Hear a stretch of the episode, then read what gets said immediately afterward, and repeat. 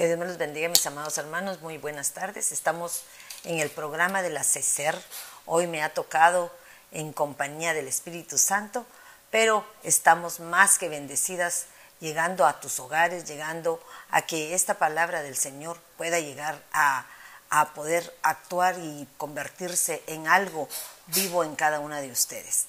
Eh, nosotros teníamos para este programa un, un tema muy hermoso que para mí ha sido de mucha bendición que es sobre los desiertos. Los desiertos definitivamente son eh, figura de las pruebas, de las dificultades que muchas veces nos tocan pasar a nosotros, pero que de un momento a otro pasan fácilmente y podemos ver las grandezas que el Señor tiene preparadas para nosotros. Cuando nosotros estamos en, en las escuelas, cuando nosotros estamos, por ejemplo, en, la universidad, nos damos cuenta que es necesario pasar determinados exámenes, eh, cuestionamientos, eh, cuestionarios, pruebas que se les llama así a muchos exámenes que, que son los que se llevan a cabo para, para poder comprobar si lo que durante un periodo de tiempo te han enseñado se te ha convertido en ti en un aprendizaje. Lógicamente pasamos momentos de dificultad en esa época porque nos ponemos a estudiar, nos ponemos a desvelarnos, buscamos la manera de, que lo que hemos aprendido en tres meses lo podamos eh, conservar para poder trasladarlo en esa prueba que hoy eh, podrían estarnos tomando. De igual manera, el Señor a muchos de nosotros nos ha pasado por determinadas situaciones que son pruebas, dificultades, que son figura de esos desiertos que muchas veces pareciera que no escucháramos la voz del Señor, que pareciéramos que no estuviéramos con Él o que Él no estuviera con nosotros y que nosotros quisiéramos una respuesta, pero lo único que vemos es un silencio y maravillas que tal vez en nuestros momentos de temor y de, de oscuridad no la logramos ver, pero al paso del tiempo nos podemos dar cuenta que las bendiciones del Señor habían estado desde un principio hasta un final. Me llamaba la atención porque cuando el pueblo de Israel sale de Egipto, sale con un propósito, sale con el propósito de ir a conquistar, de ir a poseer una tierra prometida. De igual manera nosotros, los seres humanos, siempre para lograr y alcanzar nuestros logros tenemos que pasar circunstancias en donde tenemos que esforzarnos, eh, meditar, ver qué es lo que realmente queremos para lograr el objetivo final, que muchos de nosotros a veces no los alcanzamos porque eh, dejamos de perseverar, dejamos de, de ser firmes en nuestras decisiones y muchas veces esas pruebas o esos desiertos se dan de una vez, otra vez, otra vez, hasta el punto en que muchas veces nos quedamos ahí de por vida, hasta que el Señor pues toma las acciones respectivas para poder cambiarnos de esa dimensión que podría ser o nos desecha o nos hace reaccionar con algo mucho más fuerte. Pero me llamaba la atención porque en Éxodo 5.3 dice, entonces ellos dijeron eh, a,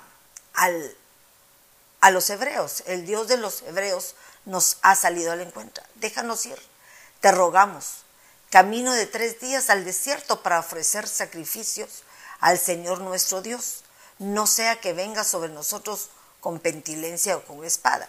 Me llamaba la atención porque cuando el pueblo de Israel empezó a hacer la petición a Faraón, empezó a suplicarle que los dejara ir principalmente a hacerle un servicio, hacerle un culto, hacerle un sacrificio de agradecimiento por todo lo que ellos han pasado. Pero definitivamente el ser humano muchas veces antes de, recibir las bendiciones dadas empieza a hacer promesas, empieza a hacer eh, juramentos, empezamos a decirle al Señor, si tú me das esto, yo te voy a dar esto otro. Pero la realidad es lo que el Señor quiere no es que nosotros le ofrezcamos anticipadamente, sino que en el momento propicio, en el momento en donde nosotros estamos pasando las dificultades y esos, ese periodo de prueba, nosotros actuemos con la responsabilidad y con esa llenura del Espíritu Santo que nos hace acreedores de ser hijos de Dios. Me llamaba la atención que cuando uno eh, lee la palabra de Dios, nos damos cuenta desde que el momento en que el Señor nos ha escogido como hijos, nos ha dado la oportunidad de poder vivir las bendiciones, no importa en qué momento estemos. No importa si estás en, la opulencia, en la pobreza, en la escasez, en, el, el, mejor, en la cúspide de tu prosperidad o aún en la cúspide, cúspide de tu mejor edad, no importa en qué momento. El Señor siempre escoge un momento para bendecirte porque Él es un Dios que cumple lo que promete. Y me llamaba la atención porque dice en primera de Pedro 3.9, dice, fuisteis llamados para que heredarais bendición. Estamos cada uno de nosotros en un periodo de transición porque estamos por culminar este periodo aquí en la tierra. Estamos en la espera de un Dios todopoderoso que nos está preparando para su venida y tenemos que estar listos para poder recibirlo. Y es necesario que todo lo que el Señor nos ha enseñado, todo lo que el Señor ha puesto en cada uno de nosotros durante el periodo de vida que lo hemos conocido, podamos ponerlo por, por obra. Muchas veces queremos decir que sabemos mucho, pero la realidad se nos olvida que no es, no es nada más conocimiento, sino es un hacer, un obrar de acuerdo a la palabra de Dios. Yo me, daba cuenta que por mucho tiempo eh, las bendiciones de Dios estaban reservadas única y exclusivamente para aquellos que eran hijos y principalmente para los obedientes. Y muchas veces uno dice, Señor, pero si yo soy obediente, pero eh, hay situaciones que a veces el Señor quiere comprobar que nuestra obediencia no solo sea cuando estamos viviendo en lo correcto. Se me venía a mí a la mente muchos de aquellos siervos que en un momento dado tuvieron que pasar su desierto. Por ejemplo, eh, Saraí me llamaba la atención porque hablábamos con algunos hermanos y él me comentaba esto que me, llamó, me, me, hizo rema lo que hemos estado viendo, porque me decía cómo Saraí, siendo una mujer de Dios, conociendo eh, la palabra del Señor, teniendo un esposo que sabía que había un Dios poderoso que podía hacer milagros, tuvo que pasar su, su desierto de la esterilidad, un desierto de la esterilidad porque no se le concedió un hijo hasta que ella tuvo que pasar un desierto y por, por lo que vemos en las escrituras nos damos cuenta que cometió varios errores, dándole a, la sierva, a su esposo, y cometiendo un error que después traería grandes consecuencias. Cada uno de aquellos siervos que en un momento dado tomaron decisiones inadecuadas porque no supieron cómo actuar o cómo esperar la respuesta correcta de parte de Dios para poder recibir la bendición que ya estaba prometida por anticipación. Me dice Deuteronomios 28, 1 y 2, dice, y acontecerá que si oyeres atentamente la voz de Jehová, tu Dios, para guardar y poner por obra todos sus mandamientos que yo te he prescribo hoy, también Jehová tu Dios te exaltará sobre todas las naciones de la tierra y vendrán sobre ti todas estas bendiciones que te alcanzarán. Me llama la atención esto porque increíblemente en Deuteronomio, en el 28 del 1 al 2, nos habla de todas las bendiciones que vienen y están escritas ahí como un respaldo a nuestra obediencia. Pero de igual manera, un poco más adelante habla sobre las desobediencias y que tú desobedeces, viene el castigo de parte del Señor, las pruebas que muchas veces tú y yo no queremos alcanzar, pero nos manda escasez, nos manda eh, posiblemente que todo aquello que tú quieres para poder tener una, una vida en calma y en tranquilidad, empieza a haber una carencia de cada cosa de ellas.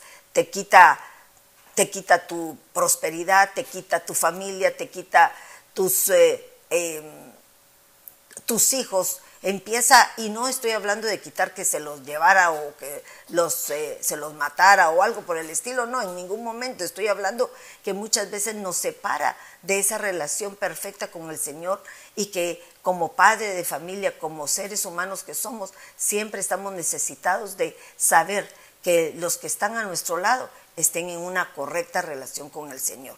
Pero sigo leyéndoles porque me llamaba la atención que muchas veces los desiertos no solamente se pasan porque sí, fíjense que dice que ellos tenían que pasarlo en 11 jornadas, 11 jornadas que es un periodo corto, y 11 jornadas porque desde el principio que llegaron al desierto, estos israelitas empezaron a quejarse como nosotros lo hacemos de igual manera.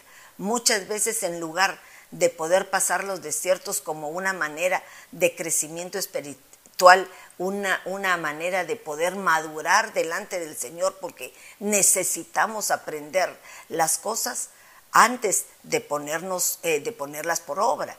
Muchas veces tú y yo sabemos que hemos pasado diferentes etapas de nuestra vida en donde que pensamos que lo que estamos haciendo es lo correcto, hasta que pasamos nuestras dificultades, hasta que somos realmente em, lastimados, eh, ofendidos, eh, que tenemos que volver a empezar de nuevo muchas cosas, nos damos cuenta de nuestros errores. Hasta que uno no pasa esos obstáculos, se lastima, se, se tropieza, se, se empieza a dar cuenta de muchas cosas que no eran las correctas. Por ejemplo, los consejos de nuestros padres que nos decían cómo comportarnos, cómo manejarnos delante de los problemas y las situaciones de la vida que se nos venían al frente, muchos de nosotros no obedecimos y entonces tuvimos que pasar situaciones que tarde o temprano trajeron consecuencias que hasta este momento estamos pagando. Pero yo quería hablar principalmente porque principalmente de estos desiertos, porque el pueblo de Israel pasó por siete desiertos antes de llegar a la tierra prometida. Y esto es como las etapas, yo me pongo a pensar diferentes situaciones que son expuestas en nuestra vida para que podamos aprender a tener esa estatura de varón perfecto que el Señor quiere de cada uno de nosotros. Me llamaba la atención porque el pueblo de Israel atravesó primeramente el desierto de Shur. Miren qué bonito, porque el desierto de Shur lo que significa es fortaleza. Pero ¿Qué, estaba provocando ahí el Señor? Miren, dice que Shur significa volver, viajar alrededor. Y me llamaba la atención porque una de sus generalidades es que es fortaleza. Cuando el pueblo de Israel salió de, Egipto, lo primero que le, le probaron fue qué fortaleza tenía, en dónde estaba él parado realmente. ¿Realmente estaba esperando esa bendición de parte de Dios o lo que estaba esperando era exclusivamente, exclusivamente recibir una bendición sin tener que hacer nada para lograrlo. Entonces yo me daba cuenta que cuando uno habla de, este, de este versículo, lo que significa el desierto de Shur, me, me decía a mí que significa volver, viajar alrededor, pero me llamaba más la atención cuando dice que es un muro un muro, un muro, una pared. Muchas veces cuando nosotros empezamos los caminos con el Señor, empezamos a, a, caminar topándonos con dificultades porque nuestra forma de vida no era la que el Señor estaba esperando que tuviésemos. Y tiene que cambiar nuestros hábitos, nuestras costumbres. Por lo tanto, empieza a provocar en nosotros eh, situaciones de, de, de no poder continuar y por eso se habla como de una pared, de un muro, en el cual muchas veces tú y yo nos hemos tenido que enfrentar a tener que destruir los muros, dificultades como las que tuvo el pueblo de Israel para cuando entraron a, a Jericó, que lo primero que tuvieron que hacer es derrotar esas murallas, pero lo hicieron con sabiduría, con oración, con unidad, estando metidos en el Señor, que cuando ellos tocaron la trompeta, esos muros se derribaron. Yo creo que el tiempo del Señor en donde el Señor está trabajando a, cada uno de nosotros, nos está haciendo que rompamos esas fortalezas, esos muros que no nos han permitido ver lo que el Señor tiene para cada uno de nosotros. Pero hay muchos desiertos y entre ellos está el desierto de Sin, que me llama la atención porque el desierto de Sin lo que significa es carencia, carencia, que quiere decir sin lodo, arcilla, palma baja, pero Miren esto tan hermoso, porque cuando se habla de lodo y arcilla es algo que nos hace como resbalar, que nos hace quedarnos estancados en, un caminar que no nos deja avanzar. Pero también me venía a mí a la mente que el lodo y la arcilla es una manera que el Señor utiliza, perdónenme, que el Señor utiliza para poder moldearnos. Nosotros nos convertimos en lodo, en arcilla, en el desierto, porque el dolor, el sufrimiento, las dificultades muchas veces nos provocan ponernos más sensibles a la palabra de Dios. Nos provocas eh, sentirnos más eh, vulnerables a esa palabra y poder ser transformados por medio de lo que Él espera en cada uno de nosotros.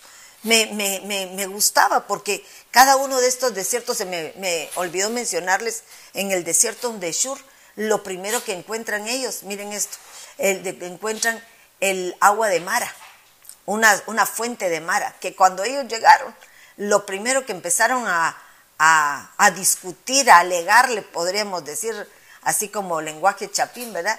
Era que estaba amarga. Tenían sed, pero el agua estaba amarga. Pero mire cómo somos nosotros, ¿verdad? ¿Qué era el propósito del Señor? Darnos un laxante, porque a nadie le gusta un laxante, porque es lo más feo que hay.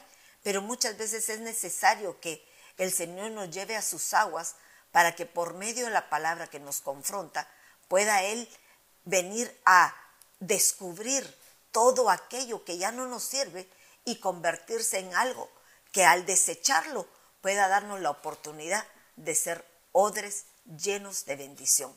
Pero quiero continuar porque no me quiero llegar a quedar aquí. Pero este desierto de Sin que les estaba mencionando anticipadamente me habla de alguien que está en disposición de ser transformado, en disposición de ponerse en manos de un alfarero, en disposición de ser moldeado, pero moldeado de acuerdo a la palabra escrita. Entonces muchas veces nosotros no entendemos que hay situaciones que al venir a Cristo son necesarias que nos pasemos para que podamos ser transformados y ser cambiados de acuerdo a como el Señor quiere hacernos a cada uno de nosotros. No es fácil y tú y yo sabemos que cuando estamos en pruebas y en dificultades, difícilmente quisiéramos que nos dijeran qué hacer o qué no hacer. Estamos tan adoloridos, tan eh, sufridos, que muchas veces lo que menos queremos hacer es poner atención a los consejos. Ahorita últimamente en estos tiempos de calor que estamos viviendo, porque estamos viviendo eh, momentos en que mientras estás en tu casa, mientras estás en, en tu carro, pues qué rico, ¿verdad? El aire acondicionado, las eh, temperaturas a, a 70 o 65 si quieres ponerte congelado. Pero cuando uno sale afuera, hay momentos en que empiezas a caminar, empiezas a hacer lo que tienes que hacer y hay un tiempo en donde el calor desespera, el calor agota, el calor te debilita, el calor te hace que tu cuerpo reaccione a una necesidad. Y miren qué hermoso, porque hasta en eso el Señor nos habla, porque cuando tú estás en el desierto, lo primero que tienes necesidad es de agua.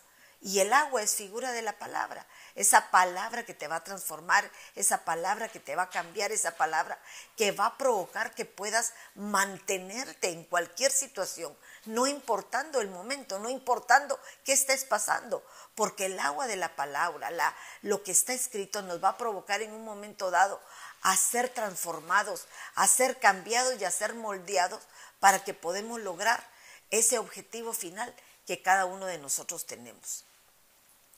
Yo miraba que los desiertos en su momento podían hacer cosas maravillosas. Gracias, Me estoy ahogando. Cosas maravillosas. Miren esto. Tanto hablar se me estaba secando el agua, la, la, la garganta. Pero si en esto Miren esto, estamos hablando, estando, estamos haciendo algo. ¿Cuánto es más cuando estamos en el sol?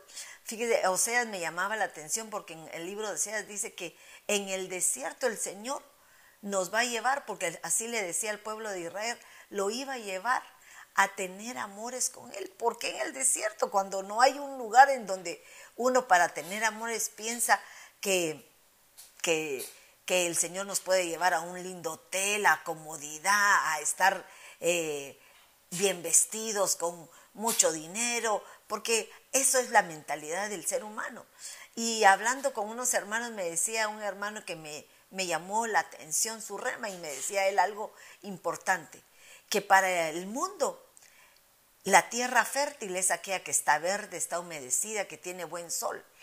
Esa es la que va a dar buen fruto, pero para Dios necesita una tierra como el desierto, una tierra que donde no hay nada, Él puede hacer maravillas y milagros y poder transformar nuestra vida, no por nuestras fuerzas, sino por las fuerzas que nos da el creer por fe la obra perfecta que el Señor ha comenzado en nosotros y que sabemos que Él la va a terminar.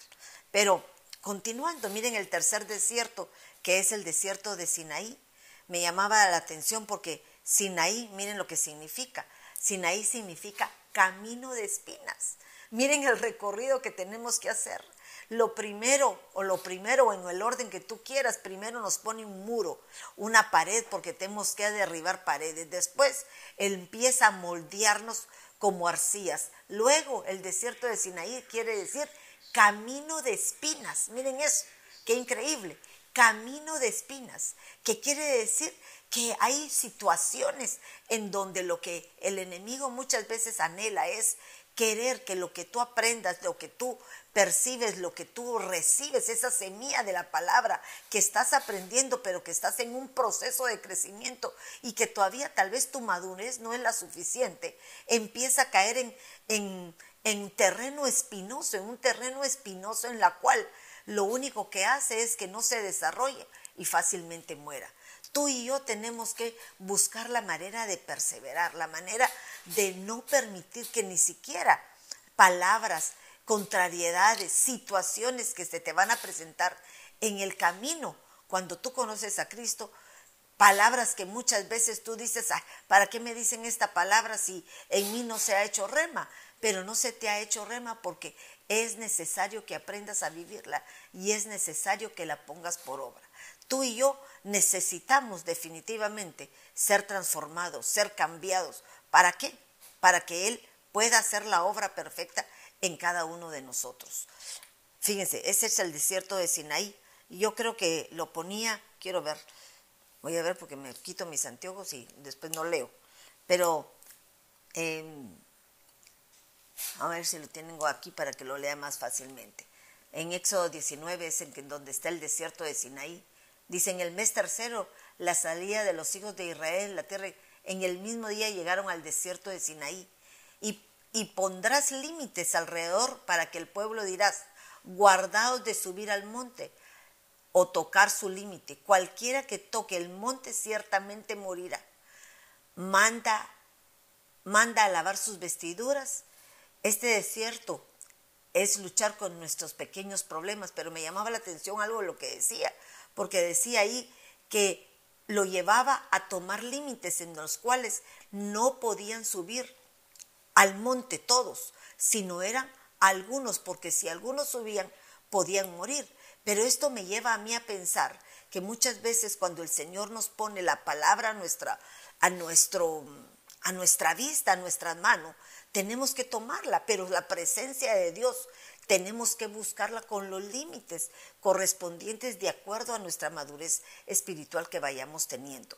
Recuérdense que para el monte subía solo Moisés para tener y ver al Señor cara a cara, pero todos aquellos que estaban siendo llevados o siendo llevados a la tierra de Canaán, eh, ellos no podían subir, tenían que estar en espera de uno que dirigía, uno que llevaba a ese pueblo para poder ser dirigido.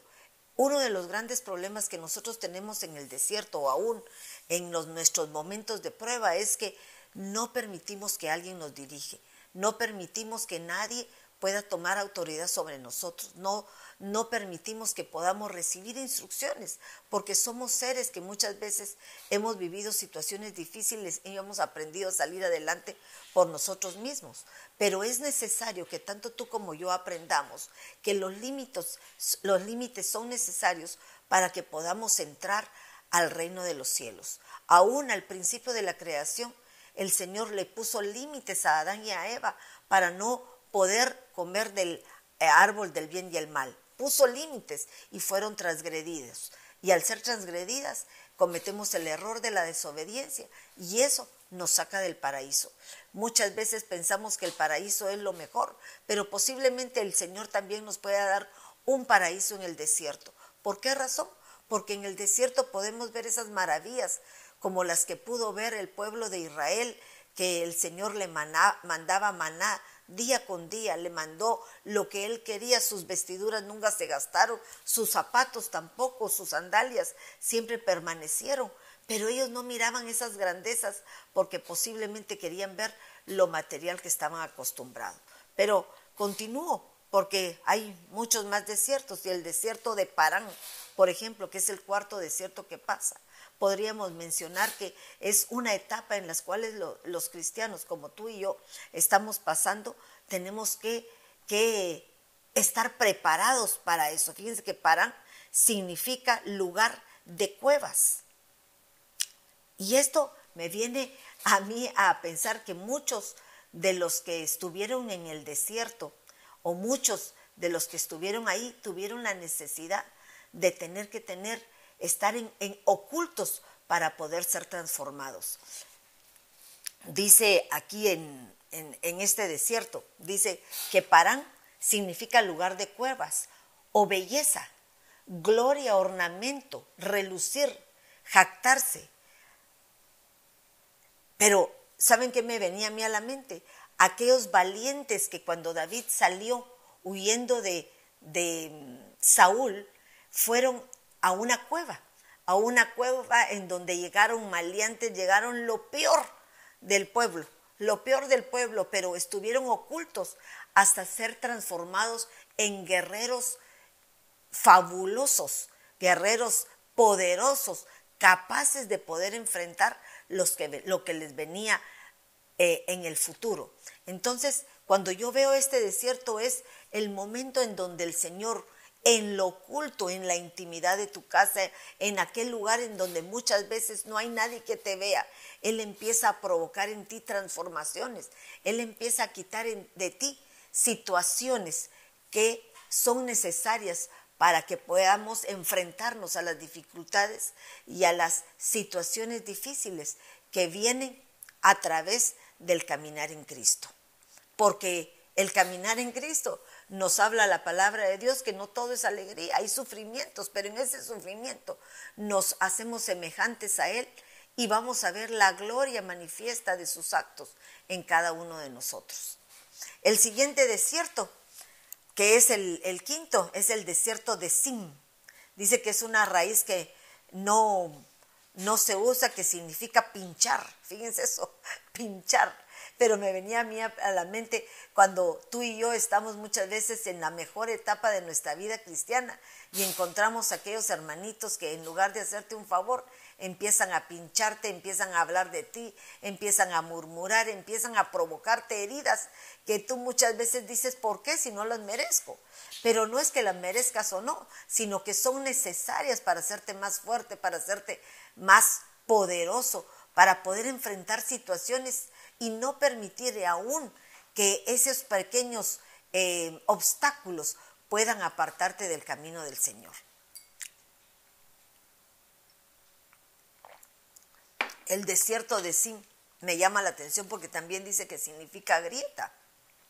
Y grieta, a mí en este momento se me venía a mí eh, como eh, los griegos, miren donde los, les voy a, me voy a ir, los griegos eran eh, unos ¿cómo se escultores expertos en donde hacían em, estatuas de mármol. Pero cuando el sol le pegaba muy fuerte a este tipo de material. Ellos, para que no se vieran las grietas, les echaban cera. Por eso viene em, la palabra sincera. La palabra sincera quiere decir sincera, sin algo que oculte lo que realmente somos. Y cuando hablamos aquí de las grietas, se me venía a mí a la mente que muchas veces en el Señor nos convertimos en personas hipócritas, de querer fingir lo que no somos, para no dar a notar nuestras grietas, nuestras dificultades, todo aquello que el Señor está transformando poco a poco y que lo único que anhelamos nosotros es que la gente nos vea como los, eh, los siervos santos, puros, eh, santificados y no que se den cuenta realmente de quiénes somos porque el Señor va a hacer la transformación poco a poco, pero buscando, buscando primeramente que tú y yo seamos honestos con nosotros mismos, con el Señor primeramente, para que podamos Él poder transformar lo que cada uno es. El sincero quiere decir que eres real, que no tienes que fingir una cosa porque ya eres cristiano, porque muchas veces los primeros que nos confrontan en esas situaciones son los de nuestro hogar, y en nuestro hogar nos conocen como realmente somos. En esos momentos no hay cera que nos pueda ocultar lo que realmente somos, sino que realmente conocen nuestras debilidades, nuestras, eh, nuestras torceduras de pies y todo aquello que muchas veces somos porque ellos nos han conocido desde siempre. Pero en nuestra iglesia, en donde estemos, en donde nos congregamos, muchas veces queremos dar una imagen que realmente no es la que tenemos. Sea auténtico, sé tú mismo, sé tú mismo y el Señor va a hacer, va a hacer la obra conforme Él va actuando en ti poco a poquito. Y continuamos con el sexto desierto, que el desierto de Jeabarim, que significa ruina. Miren esto, ruina. Ruina. Cuando tú hablas de ruina, muchas veces habla de edificios caídos, hablamos de cuando alguien se queda sin ingreso familiar, cuando muchas veces pareciera que no hay nada más que escombros y el resultado de lo que hubo y ahora ya no es. Entonces, posiblemente este desierto nos confronta a lo que realmente nosotros hemos sido durante mucho tiempo, que todo aquello que hemos vivido ha sido ruina y es necesario derrotarlo, es necesario destruirlo, es necesario arrancarlo de nosotros para que podamos volver a construir. Nadie puede construir en ruinas. Se me venía a mí a la mente Nehemías cuando él va a ver cómo había quedado todas las murallas destruidas y en su corazón hubo una tristeza grande de ver toda aquella ciudad destruida y las ruinas de aquella una ciudad, eh, una ciudad eh, grandiosa, poderosa, que en un momento dado fue destruida. Él puso en su corazón el construirla nuevamente y empezó poco a poquito, igual que a nosotros. Nosotros tenemos que empezar a reconstruir todo aquello que la vida o las situaciones de la vida nos llevó a destruirla, pero el Señor nos ha dado una nueva oportunidad, una nueva oportunidad para poder restaurar y, reconstruir una forma de vida llena de la palabra de Dios, llena del Espíritu Santo y llena del conocimiento de la palabra que nos hace ser semejantes a Él y poder alcanzar esa estatura maravillosa que es la de Cristo Jesús en nuestras vidas.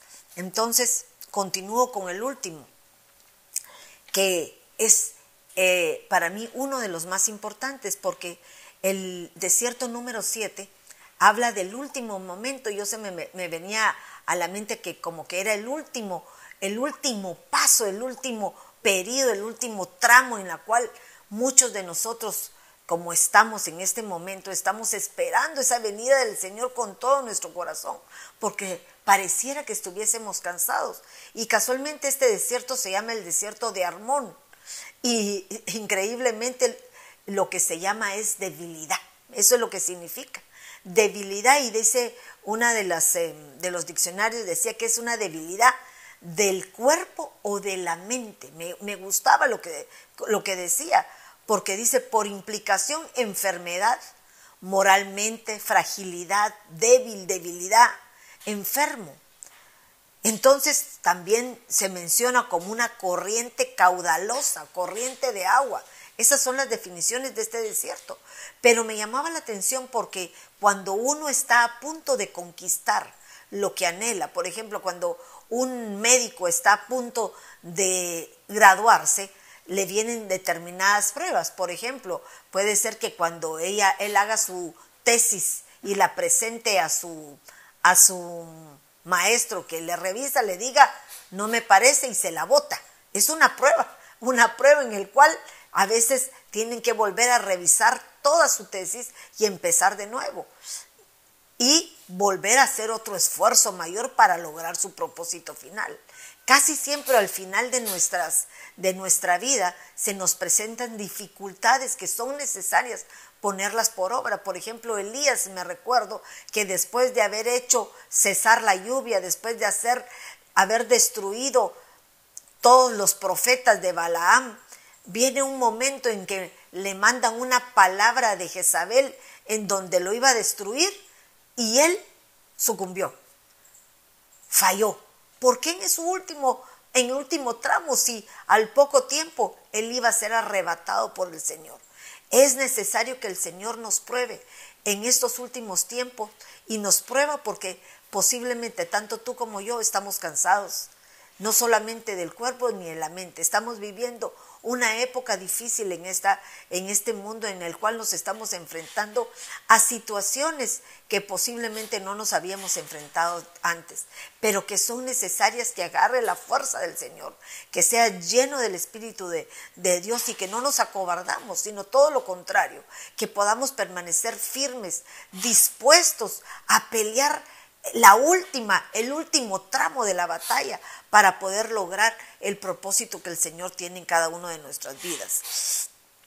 Yo me daba cuenta que nosotros estamos capacitados, hemos escuchado la palabra de Dios por mucho tiempo, estamos, eh, hemos sido enseñados por siervos de bendición en el cual nos han llevado a un camino de conocimiento. Pero hoy, en este tramo final, en este tiempo en el cual el Señor nos está pasando por el desierto de Armón, tenemos que procurar fortalecer tu mente y tu cuerpo. Tu mente es poderosa, tu mente es el campo de batalla que el enemigo utiliza para poder derrotarte.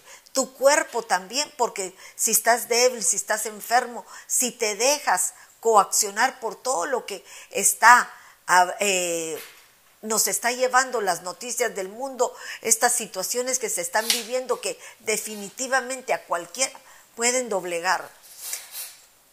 Tenemos que aprender a ser fuertes, tenemos que pensar que nosotros somos un pueblo protegido por el Señor y que Él nos va a sacar a, avante de todo esto.